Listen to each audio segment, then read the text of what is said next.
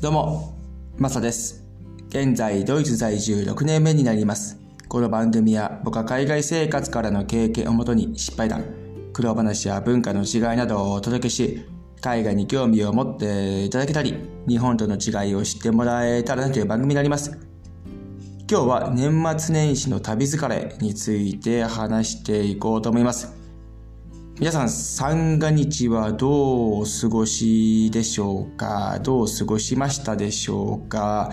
僕はですね、1月の2日まで年末年始の旅行に行ってまいりまして、昨日ですね、僕はゆっくりさせてもらったんですけども、結構な方々は昨日から仕事始めだったんじゃないかなというふうに思います。日本はですね、三が日で休みだったとは思いますが、ドイツの場合はですね、三が日というのがないので、カレンダー通りになってしまいましてですね、1月1日は休みなんですけども、2日からですね、働いている方々もいらっしゃいますし、そして今回はですね、その1月2日が日曜日だったので、結構休みの方は多かったんじゃないかなと思うんですが、3日がですね、月曜日なので、ドイツ、あるいはヨーロッパ、の方々はですね、もう働き始めているんじゃないかなというふうに思います。僕はですね、1月の5日、明日かからなんですけども、仕事開始はですね。なので、1月の4日、今日までですね、実は休みを取っておりまして、ゆっくりさせてもらってるんですけども、その1月2日にですね、フランス旅行行ってきたんですけども、その疲れがですね、どっと今来てるかなというふうに感じております。めちゃめちゃ楽しかったんですよ。その25日からですね、1月の20、あ、すみません、1月の2日までですね、年末年始がっつりフランスへ旅行へ行ってきたんですが、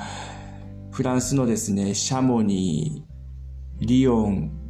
ブルゴーニュ、シャンパーニュというところにですね、行ってきて、ご存知の通り、シャンパーニュ、シャンパンですね、泡をですね、そこで、たらふく飲みまして、酔っ払いながらの旅で、そして次にですね、ブルゴーニュという南に3時間ぐらいですかね、車で走ったところにありまして、皆さん、ブルゴブルゴーニュというワインは結構ね、知っていると思うんですけども、世界でも有名なワイナリー地区でありましてですね、そこでワインをたらふく飲んで これもまたですね、酔っ払いながらの旅っていう風になりまして、そしてその、最終目的はシャモニーというスノーボードをやるという目的があってですね、そこが最終目的地になったんですけども、その前にですね、スイスを通るか、そのままフランスを通っていくかっていうところがありましてですね、そもそものプランはですね、スイスを通ってシャモニーに行く。で、これが一番最短だったんですね。1時間、その、ブルゴーニュから約1時間半、あるいは2時間ぐらいで行ける距離だったんですけども、その当時ですね、スイスがロックダウンというロックダウンですかね。うん、ロックダウンに入りまして、その入るのに、ワクチンパスポートと陰性証明が必要だったんですね。で、それはちょっとめんどくさいねという話でですね、みんなでそこは別にいいかということで、フランスを通っていこう。そのままスイスを通らずにフランスのままですね、行こうということでですね、シャモニーまで行ったんですけども、その、そもそものプランはスイスのジュネーブによってですね、WHO 本社があるので、それを見てですね、ちょっと観光してチーズフォンデュを食って、ま、もう一回フランスに入ってシャモニーに行くみたいな、いうプランをですね、立ててたんですけども、それをちょっとキャンセルしまして、リオンというですね、フランスの大きい町に行ってきたんですけども、滞在期間はすごく短くて、本当数時間ですね。で、その数時間ですね、観光をしてですね、で、シャモニの方へ行ったんですけども、リヨンの街がすごい素敵で、大きいんですけども、めちゃめちゃ綺麗でですね、街並みが。で、そこでですね、食べたクレープとかがすごく美味しくて、うん、非常にいい息抜きの観光になったなというふうに思います。今までですね、シャンパーニュでスパークリングワイン、ブルゴーニュでワインとですね、飲み続けてきたんですけども、もちろんですね、その、2都市でですね、観光はしたんですけども、主に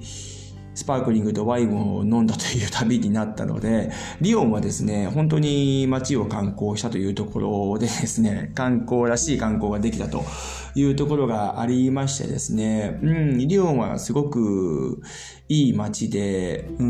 ん、数時間だったんですけども、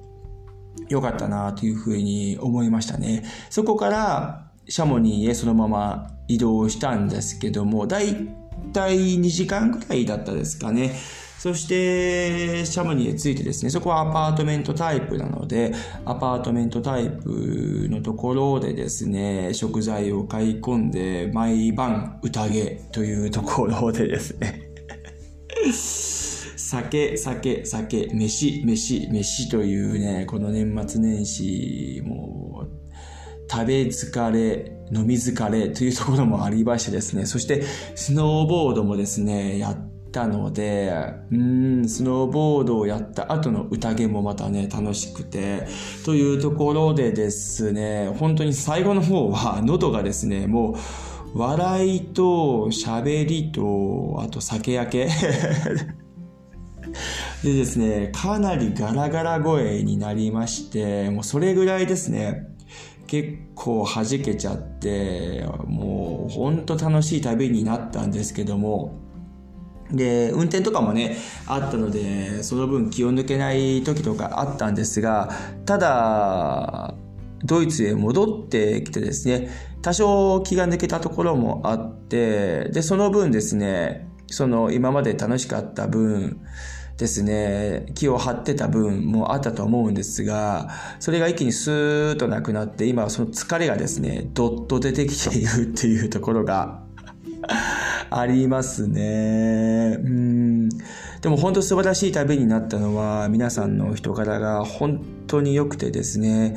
うん、もうみんながサポートをし合って、現地でもですね、うん、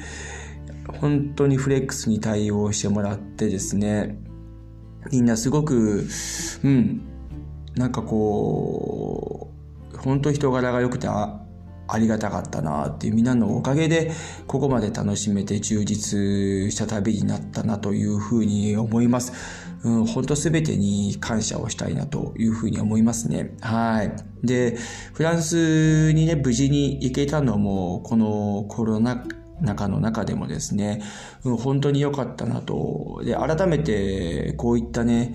旅行ができてですね、うん、本当に感慨深さも持ちながら、もうすべては感謝の気持ちでいっぱいでした。うん、ここまで楽しめたっていうのは去年なかったので、去年は全てがロックダウンになって、こういう旅を予定してたんですが、それもですね、全部キャンセルになったというのがあったので、今回はもう本当に行けたことにまず感謝ですし、そして、ここまでですね、毎日楽しい日々を送れたのも、みんないったメンバーのおかげなので、うん、それも本当に感謝の一言しかないですね。はい。そしてもう弾けたその反動でですね、今はもう、旅疲れ というところがありましてですね、明日からなのなので仕事は、もうちょっと今日はね、ゆっくりさせてもらおうかなというふうに思います。そしてメンバーの中の一人はですね、昨日から仕事開始というところがあってですね、その人と比べたらですね、まだ僕はゆっくりさせてもらってるので、贅沢は言えないんですけども、うん、明日からまた、えー、身を引き締めて頑張っていこうかなというふうに思います。はい。皆さんもですね、年末年始充実した日をですね、送られていると思います。そして、もうね、ヨーロッパ、あるいは、そのグローバルで働かれている方々に対してはですね、もう仕事を開始されている人もいっぱいいらっしゃると思うので、はい、僕もですね、明日から頑張っていこうかなというふうに思っております。はい。今日はですね、年末年始の旅疲れについて話させてもらいました。どうもありがとうございました。それでは素敵な一日をお過ごしください。ではまた次回の放送で。チャオ